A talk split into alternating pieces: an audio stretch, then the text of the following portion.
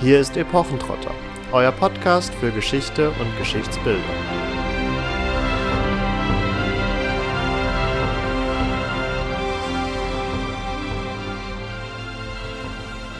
Hallo und herzlich willkommen zu einer weiteren Folge von Epochentrotter. Und wie ihr euch bereits denken könnt, setzen wir in dieser Woche unsere Reise in die mittelalterliche Normandie fort. In der vergangenen Folge, in der letzten Woche, haben wir euch ja bereits von der ersten Hälfte unseres Ausfluges in die Normandie berichtet, sind da auf wunderbare Kathedralen eingegangen, die uns bereits auf dem Weg in die Normandie begegnet sind, haben uns die Klosterlandschaft zwischen der Hauptstadt Rouen und der Atlantikküste etwas genauer angeschaut und haben auch schon die ein oder andere Burg vorgestellt. Diese Reise wollen wir nun fortsetzen. Falls ihr die erste Folge noch nicht gehört habt, habt ihr da natürlich die Möglichkeit, auf allen gängigen Podcast-Plattformen nochmal reinzuhören. Das würden wir euch sehr ans Herz legen tatsächlich. Und ihr habt natürlich auch in dieser Folge wieder die Möglichkeit, alle genannten Orte über unsere Google Maps Karte nachzuvollziehen, die wir euch in die Show Notes packen. Da konntet ihr ja auch schon ein bisschen spicken, wenn ihr nach der ersten Folge reingeschaut habt, was wir womöglich in der zweiten Folge besprechen werden. Und wir haben in unserer letzten Folge im ersten Teil unserer Normandie-Reise mit einem absoluten Highlight unserer, unserer Reise geendet, nämlich mit der Abtei Jumièges und der doch äußerst eindrucksvollen Abteikirche, die zwar nur noch in Ruinen erhalten ist, aber nichtsdestotrotz einfach mit ihrer Architektur und mit ihren Ausmaßen uns wirklich weggehauen hat. Und genau an dieser Stelle setzen wir dann auch unseren Weg durch die Normandie fort. Und ja, Katharina, berichte uns doch einfach, wie es dann mit unserem Weg weitergegangen ist. Von Jumièges aus kommen wir zum zentralen Knotenpunkt der Normandie, wenn man auf die Landkarte schaut zumindest denn da bildet Rouen auf jeden Fall das Zentrum und auch so den Anziehungspunkt hatten wir das Gefühl für die Bevölkerung, die man nicht so wirklich gesehen hat und die man auf dem sehr unausgebauten Straßennetz auch nicht immer wahrgenommen hat, was ganz praktisch ist, falls ihr da mal mit dem Auto unterwegs seid. Es sind wahnsinnig enge Sträßchen, man ist sehr froh, wenn einem keiner begegnet. Und äh, mit Rouen haben wir historisch gesehen einen sehr spannenden Ort. Wir haben nicht nur eine astronomische Uhr mitten in der Fußgängerzone, die ihr bestaunen könnt, ähnlich wie das auch in Prag der Fall ist.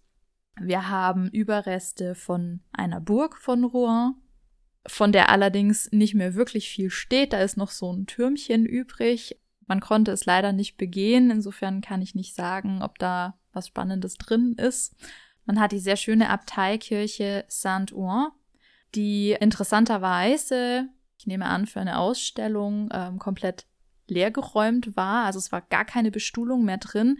Das war eine sehr spannende Erfahrung für uns, weil das natürlich besonders nah an das kommt, was man im Mittelalter tatsächlich vorgefunden hat, wenn man am Feiertag, am Sonntag, tagsüber, wann auch immer zur Messe gegangen ist. Denn man ist ja gestanden und nicht wie heute in seine Kirchenbank gegangen, hat sich hingesetzt.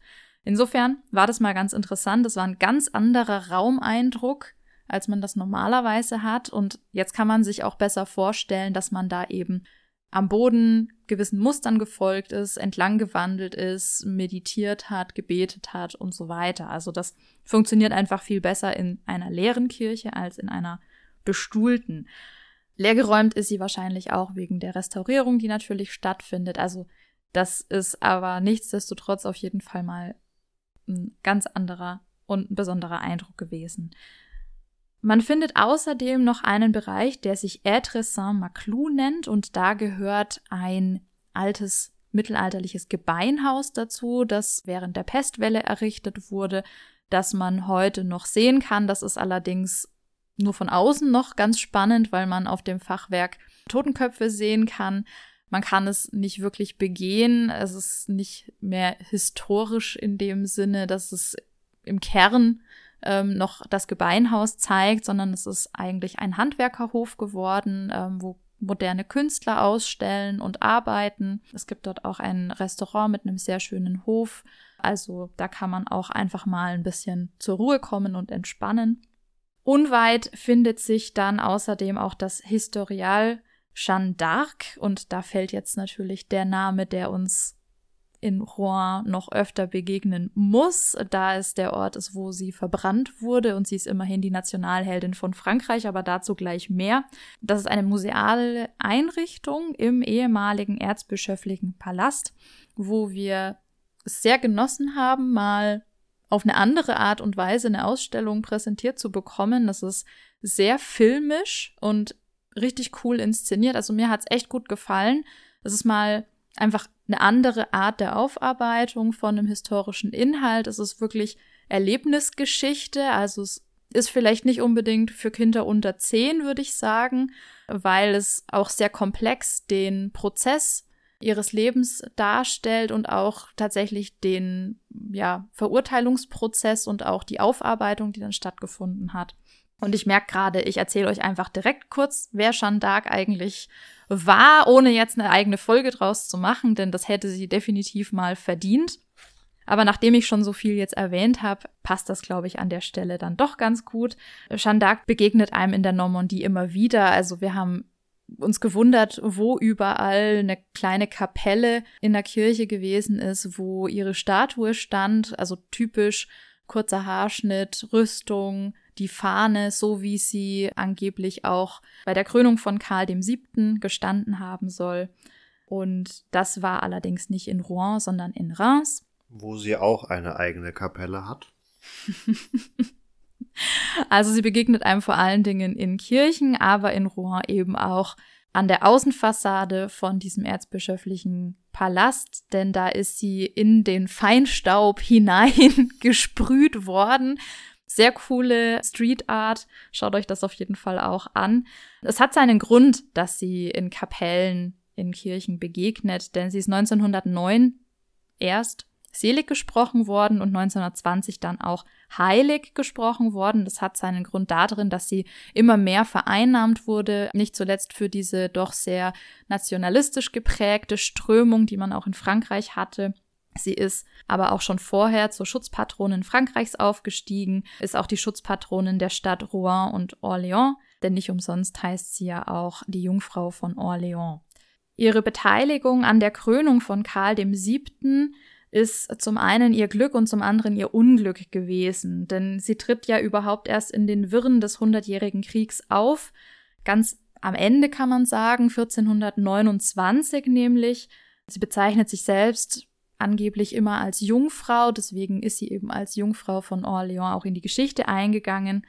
Und sie behauptet jetzt, dass sie Frankreich aus seiner misslichen Lage befreien kann, also vor den Engländern kann sie Frankreich retten und das Ganze im Namen Gottes. Sie ist quasi von ihm gesandt und empfängt von ihm auch Visionen und unter anderem prophezeit sie, dass der Dauphin, also Karl VII., 1429 noch in der Kathedrale von Reims gesalbt und zum König gekrönt werden wird. Und eben das geschieht auch. Das bringt ihr natürlich Reputation ein und auch Ruhm und außerdem schlägt sie auch noch mit ihren Truppen die Engländer ziemlich heftig in die Flucht, abgesehen von Paris. Und da wird ihr das Ganze dann eben auch zum Verhängnis, denn ihre Entscheidung wird nicht berücksichtigt und so geht das ganze Unterfangen in Paris erstmal schief.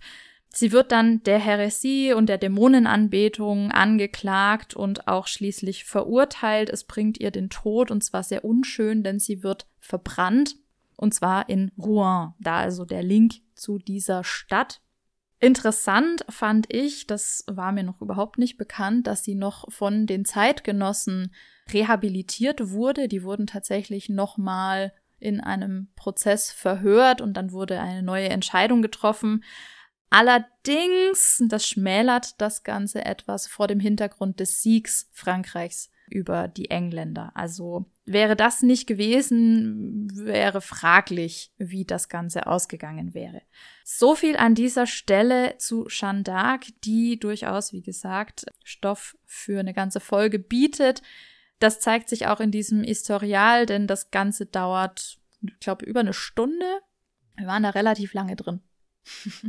Nicht weit ist es von da auch zur Kathedrale von Rouen, der Notre-Dame de l'Assomption, also der Himmelfahrt Marias, die der Krönungsort und auch die Grablege der normannischen Herzöge ist. Und das heißt, wir finden dort zum Beispiel den Steinsarg mit dem Herzen oder nicht mehr mit dem Herzen. Das haben wir im Museum wieder gefunden, zumindest das Kästchen, wo es mal drin war ähm, aber ursprünglich mit dem Herzen von Richard Löwenherz, König von England, der 1199 gestorben ist und hier eine Sargplatte im 14. Jahrhundert bekommen hat, die ihn als Herrscher mit Schwert auf der Brust zeigt und mit den Füßen auf einem Löwen ruhend.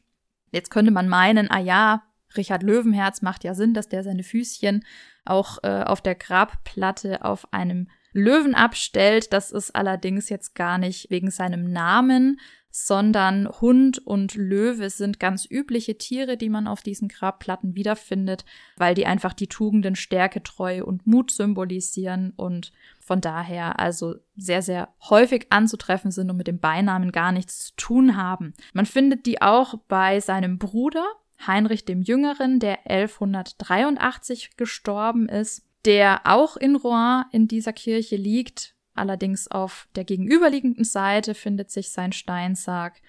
Ob da das Herz noch drin liegt oder der ganze skelettierte Mensch ist fraglich. Man kann allerdings auch hier auf der Steinplatte eben den Löwen wiederfinden.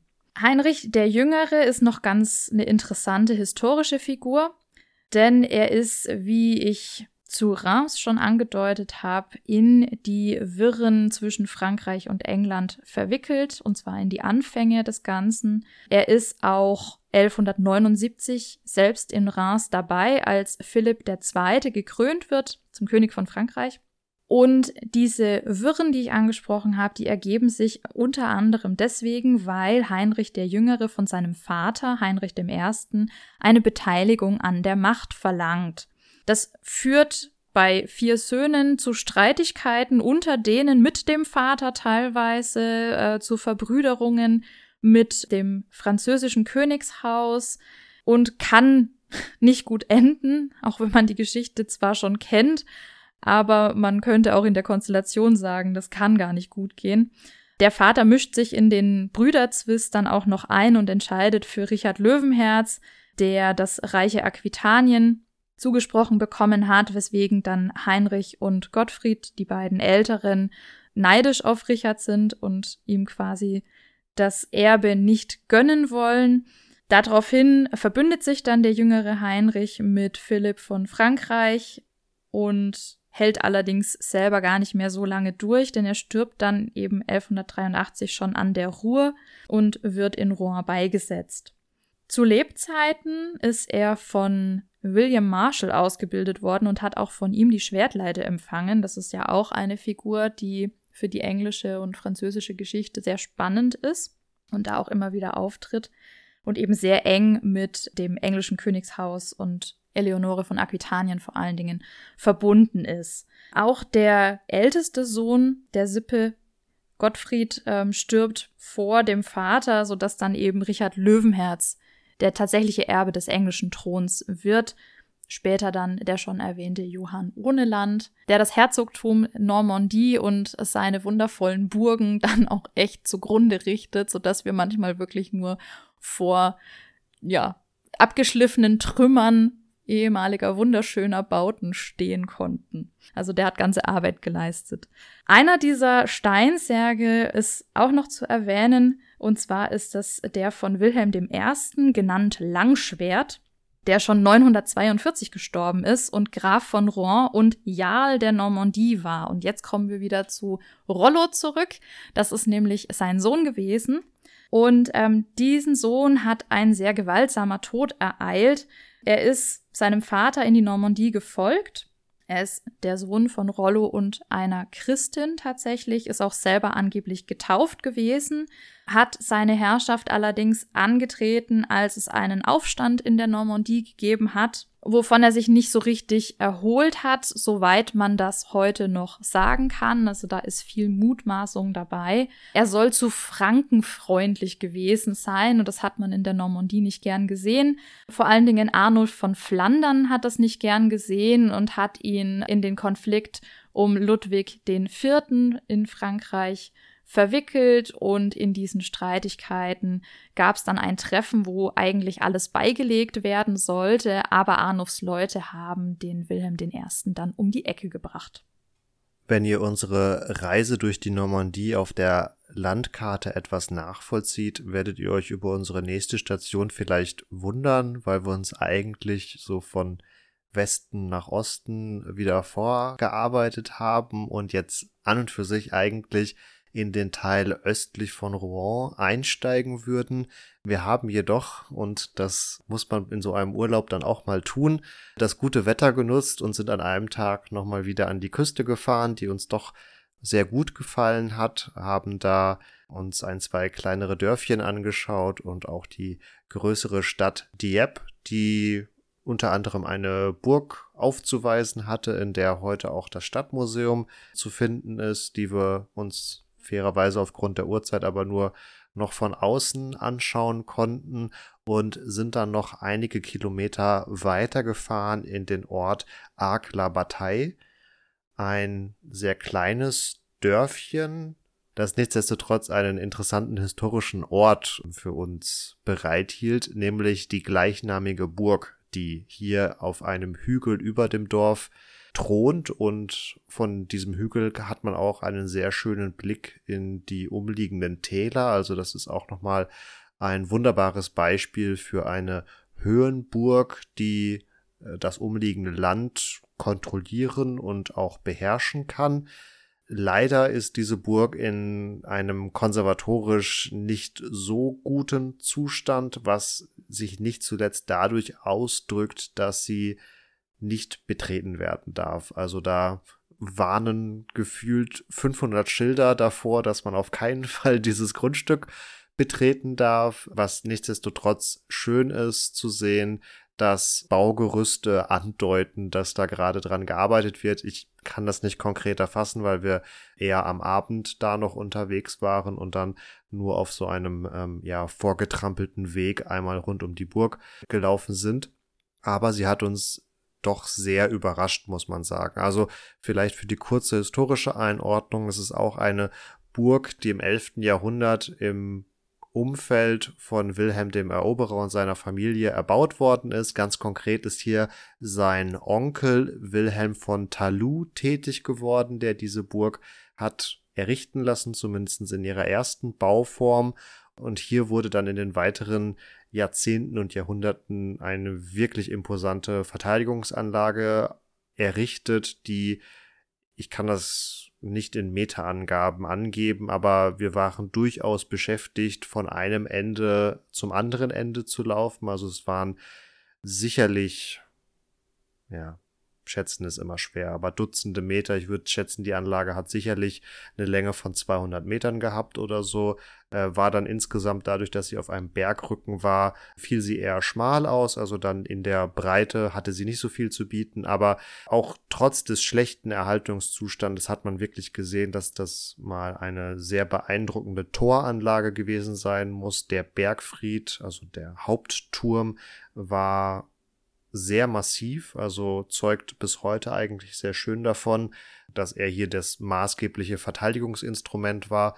Und man hat auch noch einige sehr schöne Reste von Turmanlagen gesehen, also ganz charakteristisch für normannische Burgen des 11., 12. und auch 13. Jahrhunderts ist, dass hier schon mit sehr vielen Rundtürmen auch gearbeitet wurde, dass die nicht rund gearbeiteten Türme nichtsdestotrotz mit einer Spitze quasi dem Feind entgegenstehen, also nie eine glatte Seite dem Feind zuwenden und dadurch vor allem der Artilleriebeschuss ja gemindert werden soll, beziehungsweise man dadurch auch die Flanken der Türme so ausrichtet, dass sie von den jeweils anderen Türmen aus wieder besser kontrolliert und auch beschützt werden können. Also dass man keine Frontalseite vor dem Turm hat, die von keinem anderen Turm einzusehen ist, sondern dass durch diese spitze Anordnung man nur vorne einen sehr schmalen Punkt hat und dann die breiten Mauern quasi auf der Seite sind und man sich so gegenseitig beschützt. Und das tatsächlich eher als ein Zufallsfund, den wir auf äh, Google Maps beim Durchforsten der Umgebung entdeckt haben. Und hier wäre von unserer Seite einfach mal der Aufruf an euch. Geht auf Google, schreibt in die Rezensionen zu dieser Anlage, die wir euch natürlich dann auch in den Show Notes verlinken.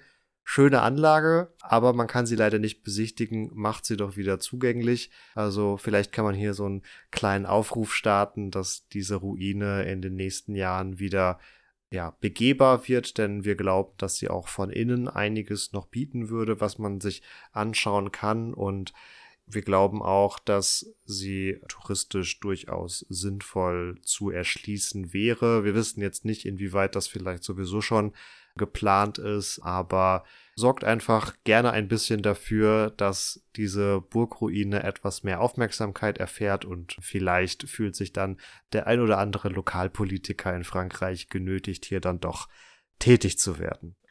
Von der Atlantikküste, an die wir hier nochmal zurückgekehrt sind mit Dieppe und Akla-Bataille, begeben wir uns dann auf unserer Reise wieder gen Osten und zurück an den Lauf der Seine.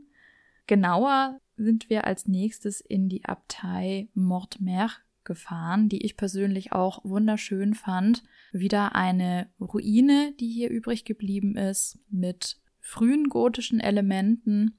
Teilweise sieht man da auch noch romanische Rundbögen, aber eben auch schon ja diese typischen Spitzbögen, ohne allerdings, dass da schon dieses Strebewerk mitverwendet worden wäre. Ganz toller Ort fand ich. Wir hatten eine echt krasse Gewitterstimmung, die aber wunderschöne Bilder erlaubt hat, weil die Lichtstimmung einfach wirklich grandios war. Und ich war gar nicht darauf vorbereitet, dass es eine Ruine ist tatsächlich. Das war eine schöne Überraschung. Also ich habe entdeckt, dass ich äh, anscheinend eine romantische Ader habe und grundsätzlich Ruinen schöner finde als stehende Gebäude. Wenn es euch auch so geht, seid ihr in der Normandie auf jeden Fall gut aufgehoben und habt da auch wieder eine Abtei, die ja euer Herz hoffentlich auch höher schlagen lässt. Eigentlich verwundert es mich nicht so wirklich, dass du Ruinen hübscher findest. Hast du doch in deinem Studium schon dazu gearbeitet. Ja, aber da habe ich die noch nicht in echt gesehen. also wir reden von mittelalterlichen Ruinen, nicht von diesen typisch klassischen antiken Ruinen gerade, ne? Katharina differenziert nämlich in den Steinhaufen, die sie sich anschaut. Ich schaue mir gerne alle Steinhaufen an. Östlich von Rouen, wo wir uns jetzt nun befinden, haben wir es mit einer etwas anderen Klosterlandschaft zu tun als das, was wir vorher eher zwischen Rouen und dem Atlantik vorgefunden haben, wo wir, wie schon erwähnt, viele sehr frühe Klöster hatten. Und so ist auch die Abtei Mortemer, die Katharina gerade angesprochen hat, erst 1130 gegründet worden. Und das muss man sich mal dann doch auf der Zunge zergehen lassen, denn hier trennen teilweise bis zu 500, 600 Jahre diese Klostergründungen voneinander und das ähm, finde ich doch schon sehr beeindruckend. Das fällt in der Architektur, die wir uns heutzutage anschauen, meist gar nicht mehr so auf, weil diese sehr frühen Klostergründungen dann ja doch meist sehr bedeutend waren und entsprechend häufig überbaut worden sind, weil man natürlich den Anspruch hatte, dem aktuellen Stil gerecht zu werden oder den Anspruch hatte, die Klosteranlage weiter ja auszubauen, zu vergrößern. Und so sind viele dieser frühromanischen, teilweise fast noch spätantiken Anlagen dann romanisch und gotisch und so weiter überformt worden. Und da kann man dann nicht unbedingt immer noch so merowingische oder karolingische Spuren entdecken, aber allein von der ja, historischen Bedeutung schwingen da einfach noch ein paar Jahrhunderte mit, Die Abtei Mortmer war nichtsdestotrotz auch in ihrer Zeit bedeutend und das wird unter anderem dadurch deutlich, dass sie gleich von drei Herrschern gefördert worden ist, konkret von Heinrich I. von England, dann von Kaiserin Mathilde und ihrem Sohn Heinrich II., wobei die beiden letzteren insbesondere den Ausbau der Klosterkirche vorangetrieben haben, die wir uns hier halt noch in Ruinen erhalten angeschaut haben. Also die jüngere Gründung heißt nicht unbedingt, dass diese Klöster unbedeutenderer waren und sind durchaus auch in ihrer Zeit dann noch von den entsprechenden Herrscherinnen und Herrscher gefördert worden. Zur Kaiserin Mathilde hatten wir ja auch schon mal eine eigene Folge gemacht. In meiner Aussage, dass östlich von Rouen meist eher jüngere Klöster zu besichtigen sind, fügt sich dann auch die Abtei Fontaine-Guérat ein, die ebenfalls in den 1130er Jahren, konkret 1135 gegründet wurde, also sehr zeitgleich mit dieser Abtei Mortemer ist. Und ich bin mir nicht ganz sicher, ob die Aussage jetzt zu 100% korrekt ist, aber ich glaube, das einzige Kloster war, was wir besichtigt haben in der Normandie, was von Nonnen bewohnt worden ist. Es ist, es ist nämlich zunächst eine Benediktinerinnenabtei gewesen und dann eine Zisterzienserinnenabtei. Also hier hat im Laufe der Jahre der Orden gewechselt und von der Anlage stehen noch Reste der Abteikirche und des Kreuzgangs inklusive der sich daran anschließenden Gebäude, die den Kapitelsaal enthalten. Das ist der Saal, in dem der Konvent der Nonnen in diesem Fall zusammengekommen ist um ja zum einen Kapitel aus der Benediktsregel zu hören bzw. vorlesen zu lassen, also daher der Name dieses Saals, wo aber auch der Konvent insgesamt getagt hat, um beispielsweise auch die Äbtissin zu wählen. Also hier fanden gewissermaßen die Versammlungen statt und über diesem Kapitelsaal befand sich dann auch das sogenannte Dormitorium, also der Schlafsaal der Nonnen, denn insbesondere bei den Zisterzienserinnen im Hochmittelalter war es dann nicht nur also Usus, sondern vorgeschrieben, dass alle Schwestern bzw. Brüder, wenn es sich um ein Zisterzienserkloster handelt, in einem großen Raum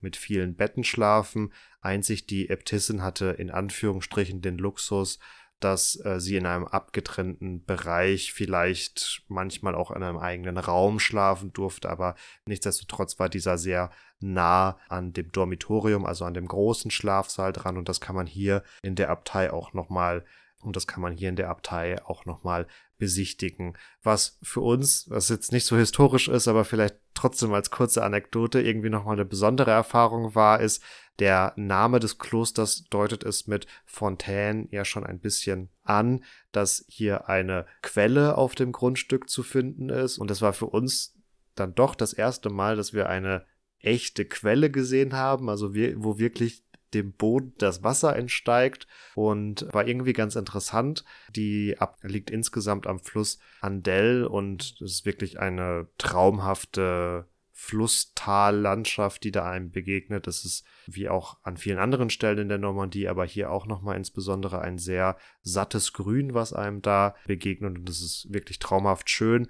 Und, um wieder ins Historische quasi einzusteigen, es ist durchaus sehr, sehr üblich, dass Klöster sowohl im Frühmittelalter als auch im Hochmittelalter einerseits an Quellen gegründet werden. Das wird dann auch häufig in den Gründungsmythos dieses Klosters mit aufgenommen, also dass der Gründer oder die Gründerin dahin kam und an der Stelle, an der sie das Kloster errichtet hat, ist eine Quelle entsprungen, beziehungsweise als sie dahin gekommen sind, ist diese Quelle entsprungen und dann haben sie da das Kloster gegründet, je nachdem, wie man es halt gewichten möchte. Und auch diese Lage am Wasser ist dann nicht nur durch die Quellen, aber insgesamt auch durch die Flüsse. Hier ist ja insbesondere die Seine, aber auch ihre Zuläufe sehr prägend für die Landschaft. Das ist sehr, sehr üblich, dass Klöster hier gegründet werden und widerstrebt in gewisser Weise so ein bisschen auch diesem Einsamkeitsgedanken, den man gerne mit Klöstern verbindet, also dass die so komplett von allem abgeschieden gegründet werden. Denn ja, insbesondere die Seine, die ja dann unter anderem auch Paris mit dem Atlantik verbindet, das war in der Region die Autobahn. Also da ist man hoch und runter geschippert ohne Ende und die Klöster lagen direkt mehr oder weniger daneben oder auf einem der Zuläufe. Also da sich vorzustellen, dass die abgeschieden im Wald fernab jeder Zivilisation irgendwie gehaust haben, ist dann auch so ein bisschen illusorisch. Unweit der Fontaine Gerard und dem Ort Radpont, wo sich das Ganze befindet, ist auch die Burg Gaillard bzw. Chateau Gaillard zu finden, zu dem wir ja schon eine ganz eigene Folge gemacht haben, wo ihr euch die historischen Hintergründe und was Richard Löwenherz und Johann Ohneland da verbrochen haben, nochmal anhören könnt. Es war sehr beeindruckend, das mal aus der Nähe zu sehen, auf diesem Gebiet herumzulaufen. Das ist doch auch eine große Anlage gewesen. Es gibt dort eine Vorburg, die über eine Holzbrücke unter anderem mit der Hauptburg verbunden war, wo dann auch der Bergfried zu finden ist. Und da steht auch noch sehr eindrucksvoll die Festungsmauer mit ihren halbmondförmigen Ausbuchtungen und also das fand ich sehr, sehr cool, aus der Nähe begutachten zu können, da auch reinzugehen. Und man hat einen wahnsinnig tollen Blick über das Seintal.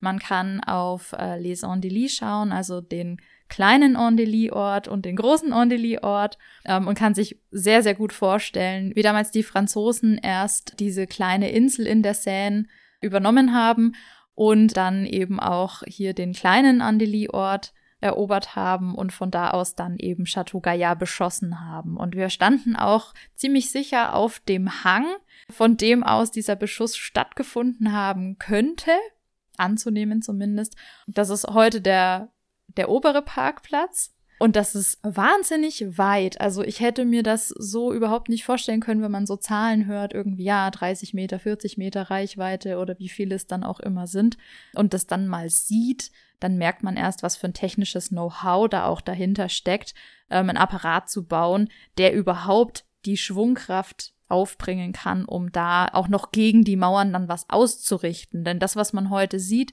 sind die inneren Mauern. Man muss sich das Ganze nochmal überdimensionierter und größer, breiter außenrum vorstellen, wo dann eben die äh, Geschosse dagegen geprallt sind. Und das ist wirklich eine Hausnummer. Ja, bei Chateau Gaillard hat mich auch insbesondere die Lage äh, sehr beeindruckt. Du hast es angesprochen, dass man hier wunderbar über das Seintal blicken kann und während wir bei anderen Burgen häufig diese Lage verbaut sehen, also dass man das nicht mehr so immer nachvollziehen kann oder auch hier und da dann die Natur sich die Burgen zurückgeholt hat und dann den Blick in gewisser Art und Weise versperrt, kann man hier bei Chateau Gaillard wirklich sich vorstellen, ähnlich wie bei Akla Bataille, was ich ja da auch schon erwähnt hatte, wie diese Burg über das Tal gethront hat und letztlich kilometerweit zu sehen war und sicherlich ein imposantes Bauwerk ähm, gewesen ist. Wir haben dann an diesem oberen Seinelauf und an der östlichen Grenze der Normandie, denn diese erreichen wir dann so langsam, noch einige weitere Burgen, die wir euch auf der Karte natürlich auch nochmal verlinken werden. Also da könnt ihr nochmal genauer reinschauen.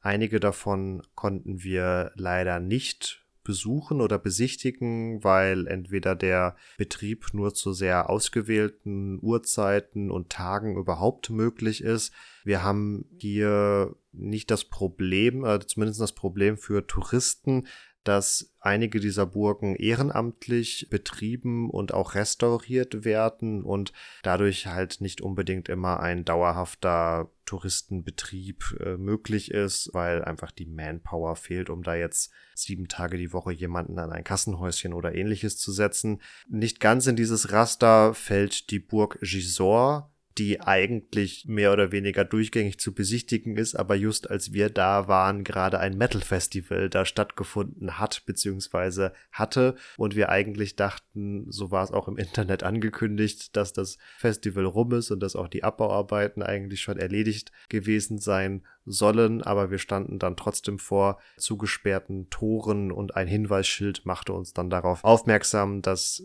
eben aufgrund der Abbauarbeiten die Burg nicht einzusehen ist. Wir konnten uns dann von außen trotzdem einen Eindruck verschaffen, auch weil es sich nur um Metallgattertore handelte und man trotzdem so aufs Gelände schauen konnte, beziehungsweise um die Burganlage herum ging auch nochmal so ein aufgeschütteter Erdwall, von dem aus man auch ein wenig in das Burggelände hineinschauen konnte. Und auch wenn wir jetzt selber nicht den Luxus hatten, das Gelände selbst zu begehen, möchte ich doch stark dafür werben, dass für all diejenigen, die für die eine Reise in die Normandie mal in Frage kommt, ihr diese Burg Gisors auf jeden Fall mitnimmt. Denn sie ist so ein bisschen, also während Chateau Gaillard so für mich der heilige Gral der normannischen Burgen ist, auch weil die Burg bedingt durch Richard Löwenherz und seine Kreuzzugserfahrung etc. das technische Optimum der Zeit war, ist die Burg Gisors einfach die idealtypische normannische Burg, die auch in dieser Form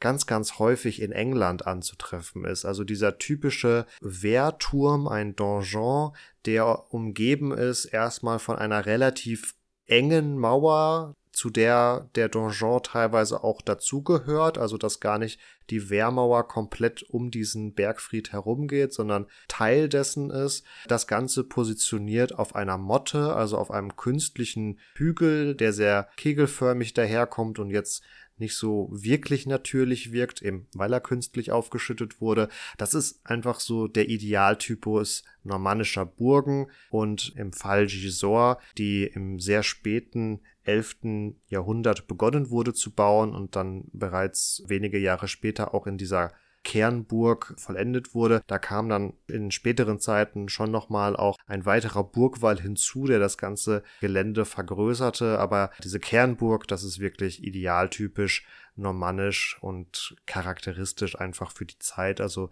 das sollte man sich auf jeden Fall mal anschauen. Sehr interessant auch in Bezug auf eine unserer letzten Folgen ist für die Burg Gisors, dass sie im 12. Jahrhundert auch im Besitz der Templer war und aufgrund ihrer sehr strategischen Lage, nämlich an der Grenze der Normandie, hier im 12. Jahrhundert auch einige Friedensverträge zwischen England und Frankreich abgeschlossen wurden. Also man sich an der Ecke der Normandie getroffen hat, wo man dann quasi ein paar Meter weiter schon im Königsfrankreich war, wenn man das so nennen möchte.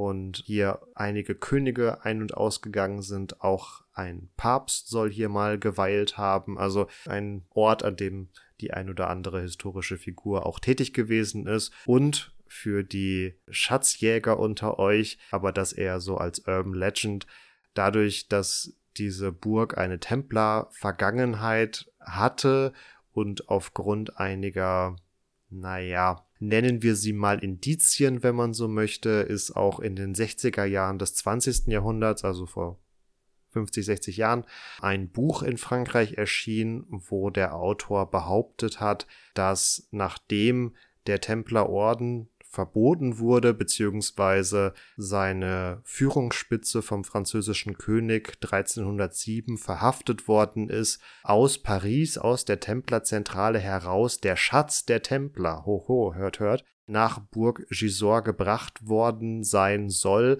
Und naja, das ist sowas, womit man natürlich gerne wirbt, weil das einfach so einen touristischen Vibe noch hat. Also Katharina hatte ja auch schon das Templerhaus äh, erwähnt, die Maison des Templiers, die vermutlich nie wirklich was mit den Templern zu tun hatte, aber wo es trotzdem bis heute dran steht, damit es einfach gut daherkommt. Und in unmittelbarer Nähe zur Burg Gisors haben wir auf einem der Landkreisschilder, also da, wo ein Landkreis an der Straße, am Straßenrand angekündigt wird, auch eine sehr, naja, nennen wir sie mal, popkulturell gefärbte Darstellung eines Templers gesehen. Also man wirbt hier doch sehr aktiv mit diesem Erbe, was sicherlich eine historische Grundlage hat, aber nicht in allen Einzelheiten vielleicht so spektakulär ausgefallen ist, wie man das heute gerne hätte. Ganz kurz zum Abschluss unserer Reise sei noch die Burg Châteauneuf-sur-Epte erwähnt. Das ist ebenfalls eine dieser ehrenamtlich restaurierten Burgen, die wir uns auch so ein bisschen auf gut Glück einfach mal angeschaut haben, die ebenfalls wie Burg Gisors im Jahr 1097 begonnen wurde zu erbauen und die doch noch wesentlich mehr zu bieten hat, als wir jetzt erwartet hatten. Also da steht noch die eine Hälfte des Bergfrieds. Also da scheint wirklich eine Turmhälfte mal abgegangen zu sein und nur noch eine Hälfte überlebt zu haben. Zwei sehr imposante Torhäuser. Das konnten wir uns dann entsprechend leider auch nur von außen anschauen. Aber dieser ehrenamtliche Geschichtsverein, der da jetzt tätig ist und das restauriert, der hat auch eine Facebook-Seite und informiert da über die weiteren Entwicklungen. Das geben wir euch auch gerne mal in die Show Notes und dann könnt ihr das so ein bisschen auch mal mitverfolgen. Damit sind wir tatsächlich am Ende unserer Reise angekommen, die wir wieder zurück über Metz nach Karlsruhe beendet haben.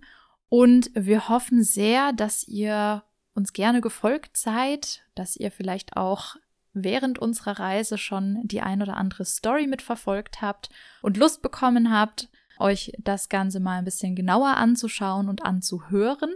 Und ihr findet in den Show Notes natürlich alle angesprochenen Folgen zusammengefasst nochmal wieder. Vor allen Dingen interessant sind wahrscheinlich die zu Königin Mathilde von England und die natürlich zu Chateau Gaillard und Richard Löwenherz, die wir euch nochmal sehr empfehlen wollen im Vorbereiten oder Nachbereiten dieser Folge. Sicherlich nicht ganz unnütz.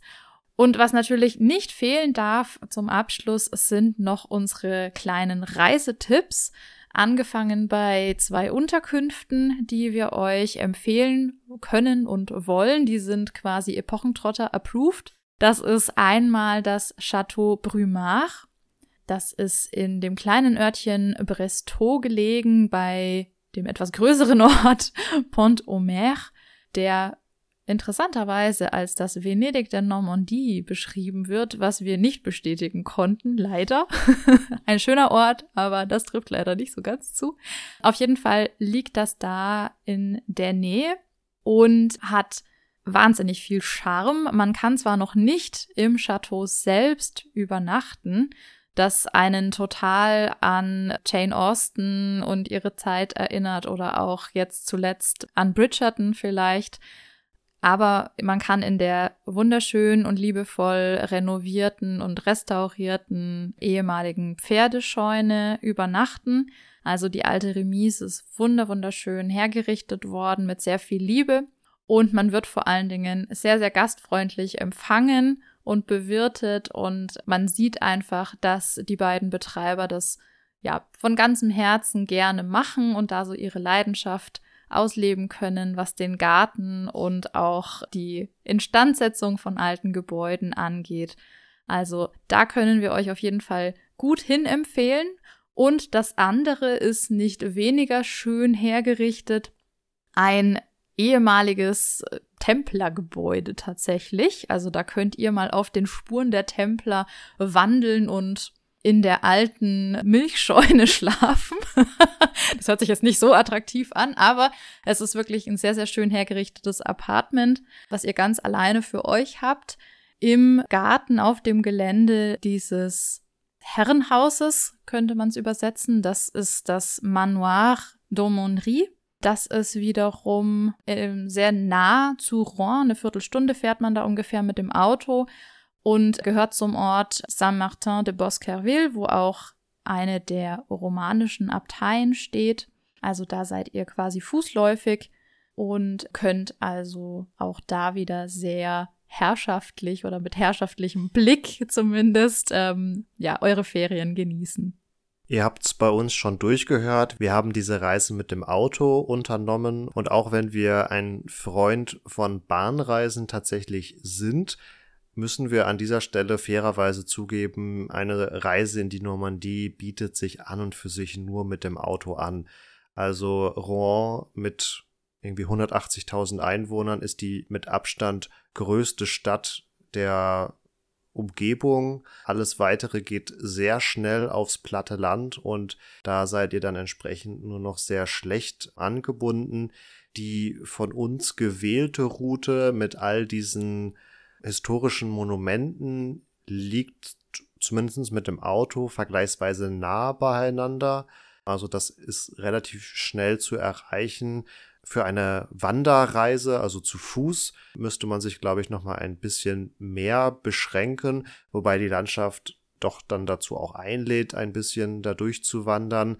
Der Mittelweg könnte man jetzt sagen, wäre das Fahrrad und die Normandie versucht auch tatsächlich Fahrradtourismus zu bewerben. Ihr habt bei Katharina aber schon gehört, dass die Straßen sehr eng sind, sehr landwirtschaftlich geprägt auch noch und eigentlich nie Fahrradwege oder ähnliches ähm, angeboten werden. Insofern würden wir persönlich nicht unbedingt die Reise mit dem Fahrrad empfehlen, weil das sehr uneinsehbare Verkehrsverhältnisse teilweise sind und man sich da ehrlicherweise, glaube ich, sehr häufig auch einfach in Gefahr begibt. Also das wäre etwas, was seitens der normannischen Politik noch etwas weiter auszubauen wäre, wenn sie sich tatsächlich den Fahrradtourismus wünschen. Aber das sei von unserer Seite an dieser Stelle nochmal mitgegeben. Ich persönlich spreche nur sehr bruchstückhaft Französisch. Katharina ist da wesentlich besser aufgestellt. Wir haben nichtsdestotrotz die Erfahrung gemacht und das widerspricht so gesehen allen Stereotypen, die man so auch in der Schule mitgegeben bekommt, dass die Normannen sehr bereit sind, auch mit den Touristen äh, Englisch zu sprechen. Also das wurde uns quasi umgehend angeboten, wenn die gemerkt haben, dass wir nicht von vor Ort sind. Also da müsst ihr keine Scheu oder Angst haben, dass wenn ihr nicht der französischen Sprache mächtig seid, ihr da gar nicht durchkommt. Ähm, man kann sich da ganz gut durchschlagen und ich weiß jetzt nicht, weil wir jetzt noch nicht viel weiter sonst in Frankreich unterwegs waren, ob das jetzt ein normannisches Phänomen ist, weil doch auch sehr viele britische Touristen dort unterwegs sind oder ob sich vielleicht in Frankreich insgesamt was ändert. Das, das möchten wir auch nicht bewerten. Wir wollen das euch einfach nur mit auf den Weg geben, um euch da die Scheu letztendlich zu nehmen. Und damit sind wir auch am Ende unserer Rundreise durch die Normandie, durch die mittelalterliche Normandie angekommen. Ihr hättet die Möglichkeit, noch ganz, ganz viele Chateaus und Herrenhäuser aus der frühen Neuzeit und Moderne zu besichtigen, die teilweise mit Museen bestückt sind. Teilweise sind das auch Hotels, wo ihr da drin übernachten könnt. Teilweise sind das auch einfach historische Denkmäler, die man sich anschauen kann. Also da bietet sich noch ganz, ganz viel mehr, also durchaus eine Region, die sich anbietet. Und wenn ihr Lust habt auf mehr Normandie, dann schaut doch auch gerne mal auf unseren Social Media Kanälen vorbei. Da werden wir in den kommenden Wochen und Monaten sicherlich noch das ein oder andere posten. Dann kriegt ihr auch noch mal einen visuellen Eindruck von dem Ganzen, denn wir haben sehr, sehr viele Fotos und auch Videos gemacht und wollen das euch auch gerne noch zur Verfügung stellen, damit ihr da nochmal einen besseren Einblick bekommt. Es lohnt sich also bei Facebook oder bei Instagram vorbeizuschauen. Da sind wir jeweils unter Epochentrotter zu finden. Falls ihr kein Social Media habt, schaut auch gerne mal auf unserer Webseite epochentrotter.de vorbei. Da könnte auch der ein oder andere Blog-Eintrag mal dazu entstehen. Und falls ihr Feedback oder Themenideen habt, dann schreibt uns gerne über ja, Facebook oder Instagram oder auch einfach eine Mail an kontakt.epochentrotter.de. Gebt uns sehr gerne auch mal Feedback, wie ihr so einen Reisebericht findet. Das war jetzt für uns auch mal ein Versuch, den wir gewagt haben. Und vergesst nicht, die Google-Rezension bei der Burg Arkelabatei zu hinterlassen, damit die vielleicht eines Tages doch für uns alle nochmal auch begehbar wird. Damit bleibt mir auch nur noch zu sagen, macht's gut und ciao, ciao. Auch von meiner Seite nochmal der Aufruf, fahrt in die Normandie, schaut's euch an, schaut auf unserer Seite vorbei und damit macht's gut, bleibt gesund. Ciao, ciao.